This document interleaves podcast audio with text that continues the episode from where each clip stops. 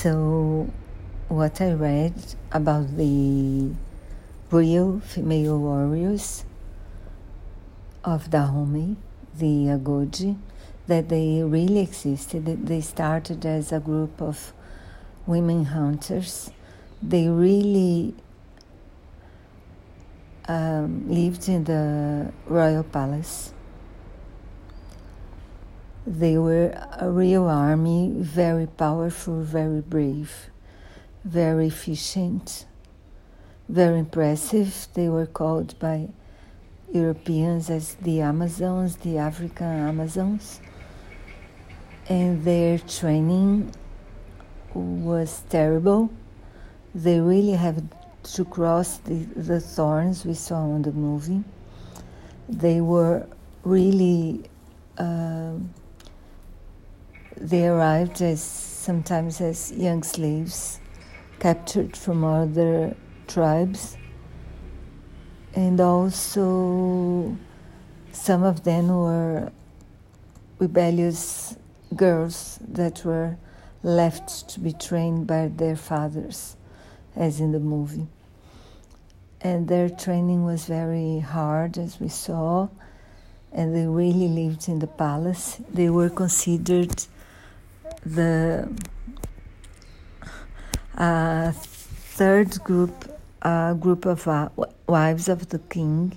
So that's why most of them were virgins, and they lived in the palace and they what is completely different is that their main function was to invade um, the countries and the reigns around the kingdoms around them and to and they did capture people for slavery slavery inside the kingdom and also slavery for the, the kingdom sold those people as slaves for the European guys as well.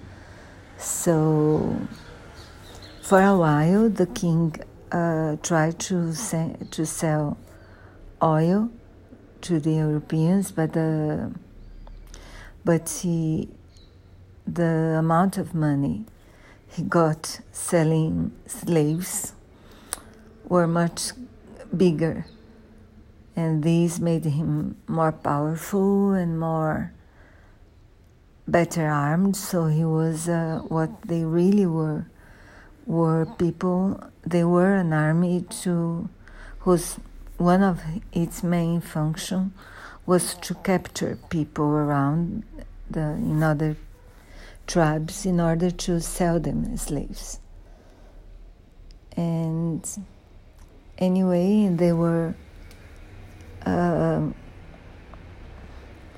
in a war of uh, with France. The kingdom was destroyed, and uh, and their army were, were was defeated. But they were really considered heroes and very brave and special. So I'll leave you the link to the article.